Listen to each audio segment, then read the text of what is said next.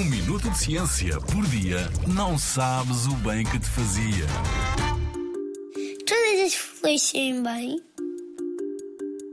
É primavera. O tempo torna-se mais ameno, vemos mais abelhas e borboletas a voar.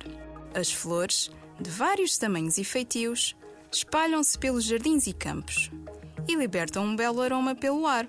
Voltando à tua pergunta: todas as flores cheiram bem? Todas, todas. Não. Existe uma flor que liberta um cheiro diferente. A carne podre.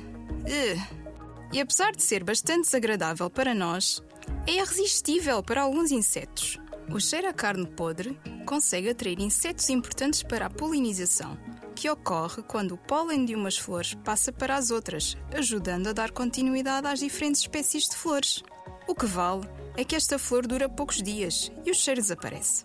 Para além desta característica pouco comum, a Rafflesia arnoldi não tem raízes nem folhas. A Rafflesia arnoldi mede 111 centímetros de uma ponta à outra, o que faz dela a maior flor do mundo.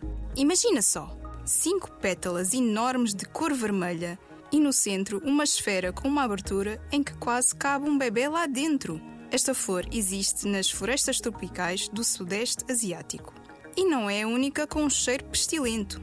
É caso para dizer: os gostos, tal como os cheiros, não se discutem. Na Rádio ZigZag, há ciência viva, porque a ciência é para todos.